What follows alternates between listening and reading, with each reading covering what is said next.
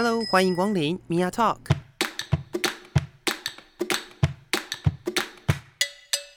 每个人都是有趣的书，有着独一无二的故事。一杯咖啡的时间，与你分享生活点滴。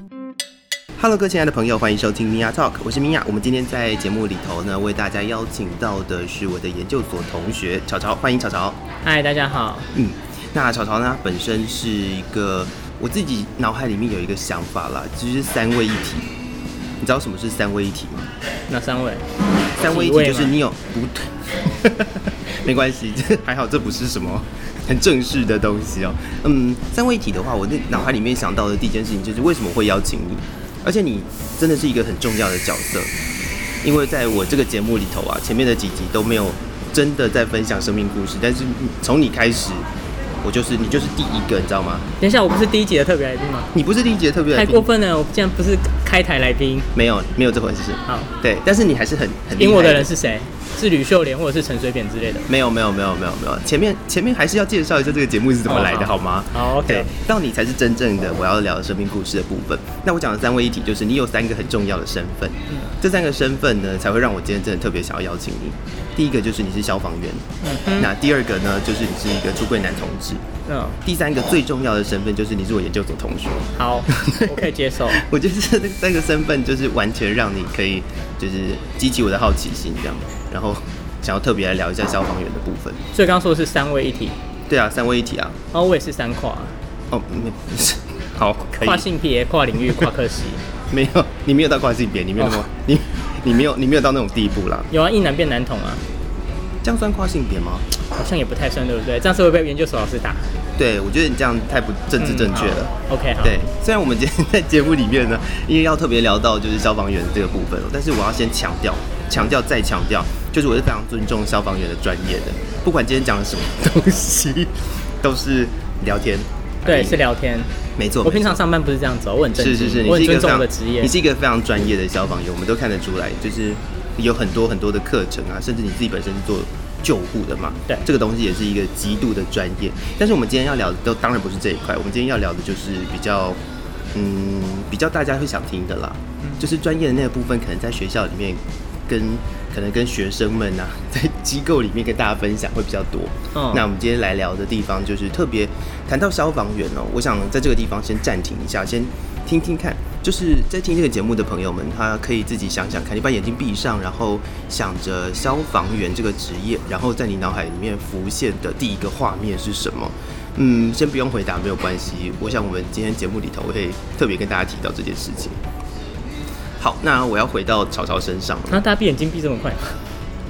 消防员只是一闪而过的一个印象而已，我觉得要数到，比如说三分钟，我给大家三分钟的默哀时间。要这样 missing you。好了，多了多了多了多了。对我们节目有时间限制的。好，那特别聊到的东西，嗯，当然我们讲三位一体嘛，我想要先先从你自己个人的经验开始谈起。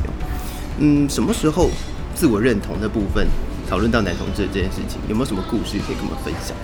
呃，其实在我考上消防队到台北工作之前，我在读书的时候其实是交过女朋友。哦，是。然后是在千禧年左右的时候，然后那时候也算是在自我探索，嗯哼，然后寻找自我认同。嗯，那经过一阵子的交往之后，觉得说，嗯，我的确是喜欢这个女生，没错。嗯哼，那我愿意跟她结婚，只是我觉得在我心中还有一个部分是我怕我。可能结婚之后，以后可能会出轨哦，就可能还是会渴望男体，嗯哼嗯哼，所以我后来就决定跟他分手。渴望难题这个词听起来非常之政治正确，为什么会有这种这么学术的术术语这样吗？因为当初我们在交往的时候，他因为大家都知道，比如说男生跟女生交往，通常可去外面还是会看辣妹，说哎、欸、那个身材好好什么之类的。可是那时候他的朋友就很称赞我说，哎、欸、你男朋友出去都不会乱瞄，哎很棒。然后我就说，跟你们要的东西不太一样。对，我们要的东西都很像。对，所以后来我在一直探索这件事。嗯哼。哦，所以那个时候就应该是这样讲。所以那一任女友的分手是因为这样吗？对，所以他可能觉得很突然。可能因为我觉得也是因为当时我不知道怎么去解决这件事，所以我就直接跟他很突然的跟他提分手。哦，那理由有跟他讲清楚吗？没有。哦，反正就是分手。对。可是你自己内心里面想到的。就是因为因为这件事情，没嗯算，大致上它是主要原因，对，它是主因。哦，它应该是唯一的原因，只是我不知道怎么去面对分手，因为还是我第一任女朋友。好，没关系，我们就祈祷，就是这期节目应该不是祈祷啦，就是这期节目，我想应该他不会听到啦。对，我们毕竟不是什么什么大频道这样。好，对，如果我现在是一个就是很很有名的，你说你是 DJ Dennis，哇哦，啊，那如果是这样的话就有可能，哦、是，但是我们频道其实还好，而且这也是就不过做个几集而已，所以嗯，嗯，应该是还好了。但是我觉得能够了解到这个故事，其实算你讲千禧年，所以是二十年前，对啊，二十年前的事哦，所以你就保有这个。男同志的自我认同到现在，对，可是我是呃，比如说千禧年，对我是，可是我后来是隔了将近十年之后才跟我第一任男朋友在一起，我中间都是空窗期，感情的空窗期都是一个人。哦，这其实也是蛮正常的一件事啊，因为很多人都会在这样子的一个过程当中先自我摸索，嗯，然后去探索你可能要怎么接触，要怎么踏进这个领域。对，我觉得跟台呃环境的转换来到台北也有，因为台北就是个花花世界。虽然说在台北算是一个路人甲，对，是是是。哦，所以如果是这样讲的话，你刚刚提到的那个是大学的时候，五哦专科，我那时候是专科，我十六岁，他十九岁。哦，我跟学姐交往，学姐算很漂亮，她、嗯、那时候很像那时候很红的艺人侯湘婷。哦，所以所以那个时候就是你在求学的过程当中，其实是没有出轨的。没有，然后你自我认同其实本身也还在摸索当中。对，哦，有趣有趣，这件事情就会让我在思考说，因为像我的第二个问题，其实我本来想要谈谈，就是求学的过程当中有没有在学校因为这件事情被霸凌，但是想一想，好像如果是这样的话是比较少。那时候没有出柜，虽然可是他们因为那时候就会比较他们口中的，比如说可能娘娘腔什么之类的。那、oh. 那时候比如说像我要去社团，mm -hmm. 我就叫我同一个社团的同学跟我一起去，嗯、mm -hmm.，然后我可能语音会比较上扬，那么就马上、oh, 就是声音的关系，对，然后他们就可能会就会模仿，uh -huh. 故意模仿我，然后再更大声，然后更上扬，然后说学我讲话这样子。嗯、mm -hmm.，那时候其实我是有点不舒服。哦、oh.，我想在学生时代。常常会有的这些霸凌啊，言语上面的霸凌，大致上还是从比如说外显的行为啊，或者是声音为主。对，是。这这个这个有困扰你很久吗？啊，是也还不会，因为我其实金鱼脑，我的脑容量非常少。这到底是好事还是坏事？我大概情绪不过夜。所以就是你今天如果被讲完了，然后呃，可能睡个觉之后就没事了。嗯哼。哦，那那些朋友们就是会以此为乐吗？哦，不会，他们其实也就是单纯有趣，就小屁孩啊，嗯、小屁孩就是当有趣了，也不会，也不会特别去针对这个做攻击啊，或什么之类的。嗯，那你刚刚提到在十年前接触，也不是接触啦，十年前交的第一任男朋友的这个部分，那个时候你已经是消防员了，对吧？哦，那时候我还在受训。哦，就是要前往当消防员的道路上。上对，十年前，那这十年前，呃，应该这样讲，那个。在消防员这个环境当中哦，我们常常讲军警消嘛，其实消防员也是一个相当封闭的环境。那在那个环境之下，你自己有，应该说那个时候你已经自我认同了，但是在那个环境下，我想你应该还没有出轨吧？还没，我是后来才出轨。是，那在可能同才或者是一起受训的同学之间。这样他们会不会问啊，或者是想要聊些什么的时候，你要怎么去处理这些？他们那时候是没有特别聊这些事情，可是因为那时候可能我表现也可能没那么阳刚，嗯哼，嗯，所以还是会就某方面受到注目。哦，所以大家还是会就是猜测，也不会猜测，就可能他们只是像那时候我就有被选上当某个比较就是职位比较大的干部，可是我其实因为当我们在票选的时候，底下到我的时候是很轰动的，可能那种轰动是。就是闹哄哄的那一种，就是不是因为很受欢迎的那种，就是可能哎呀选我就是鼓噪啊好玩啊，就是想看我用比较高亢的语音在台上发号施令，嗯哼，比如说你真这种东西，对，我懂，就是有点比较像是在看笑话的感觉，但是也不算是啊，就是就是一个。非主流，对，非主流，对啊，算是非主流。我讲非主流应该是比较中性一点的词啦，哈、嗯，对，应该不会被打吧？对啊，可是其实想想，也是蛮有趣的经验的。嗯嗯，这种应该是说以气质来说，对，以气质来说，呃，真的很容易受到关注的，其实都是在这种环境当中。那在这种环境当中，我想大家极度阳刚，然后刚也谈到了，呃，在十年前的那个时候，你其实并没有出柜。那可以跟我们分享一下，你是什么样的状况下出柜的吗？我，嗯、呃，你知道现在赖很方便，是我那时候就是跟。某一任对象交往的时候，然后我就要打，就是大家知道，就是有时候想着做什么就会继续做什么。Uh -huh. 那时候本来是想打在他的对话讯息说“老公早安，起床了”，然后偏偏我们的公务群组那个讯息跳出来，在上面的提示我不小心点到，那点到之后就在那个公务群组的对话视窗继续打“老公早安，起床了”，然后就不小心按松出，那时候没有收回。哦，对，那个时候还没有收回。对，所以我们全部的同事都看到我打那句话，然后可是这时候很。很好玩的是，我同学，我有很多学长看到，就马上贴图，疯狂的帮我回，说对，帮我洗掉。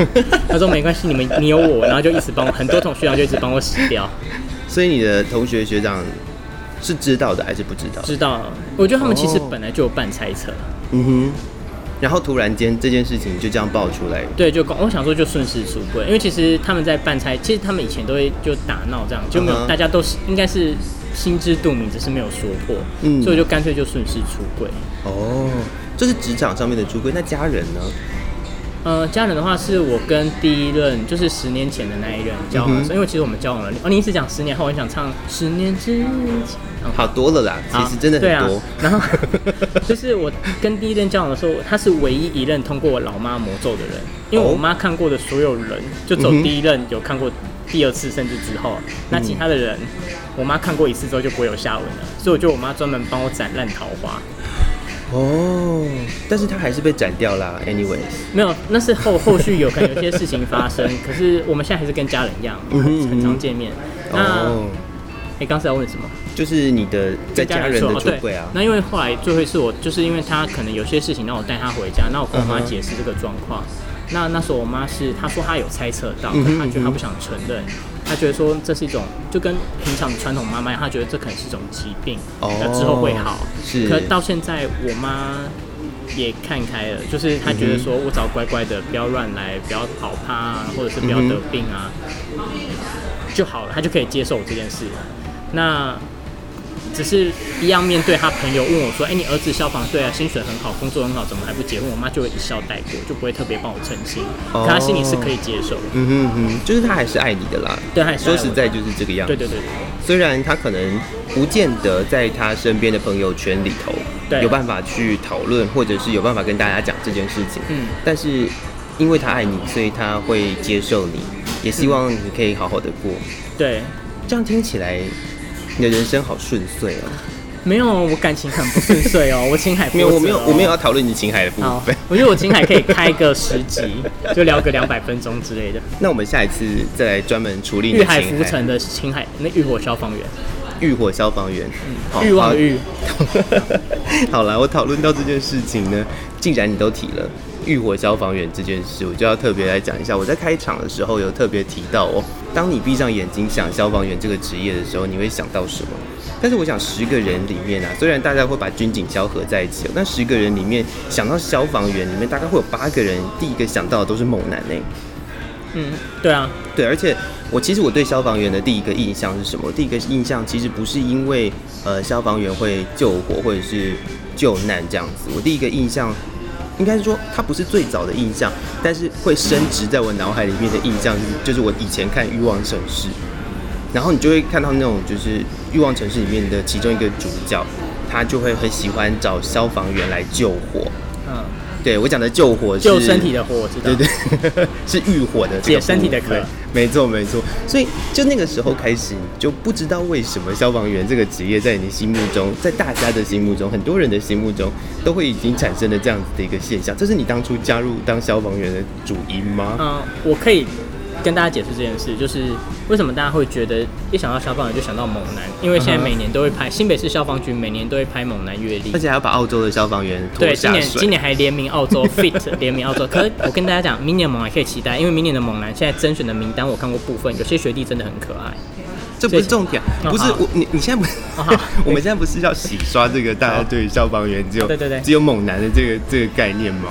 哦，对哦，你是要问我哦？我当初考消防员的原因，为什么？对，你当初是因为消防员都是猛男，所以要进消防员。我在做消防队之前，我是奇美电子的工程师，那时候刚好哦，助理工程师。好跳哦。对，然后我所以我才说我跨领域、跨性别跟那个三跨，因为我以前读电机系，然后后来我在奇美当助工助理工程师的时候，那时候刚好遇到雷曼兄弟不景气，全台无薪假。嗯哼。然后那时候我才刚，我八月底进奇美，然后我进去的时候，我就觉得说这份工作有点像高级的作业员，因为没有什么。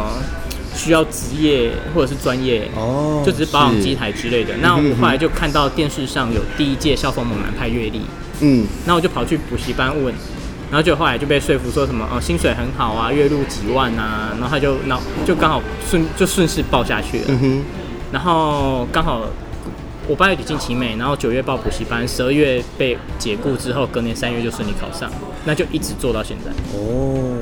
所以当初也是因为消防员阅历的关系，对，不管怎么样，还是一个这么肤浅。对，我就是这么肤浅的人。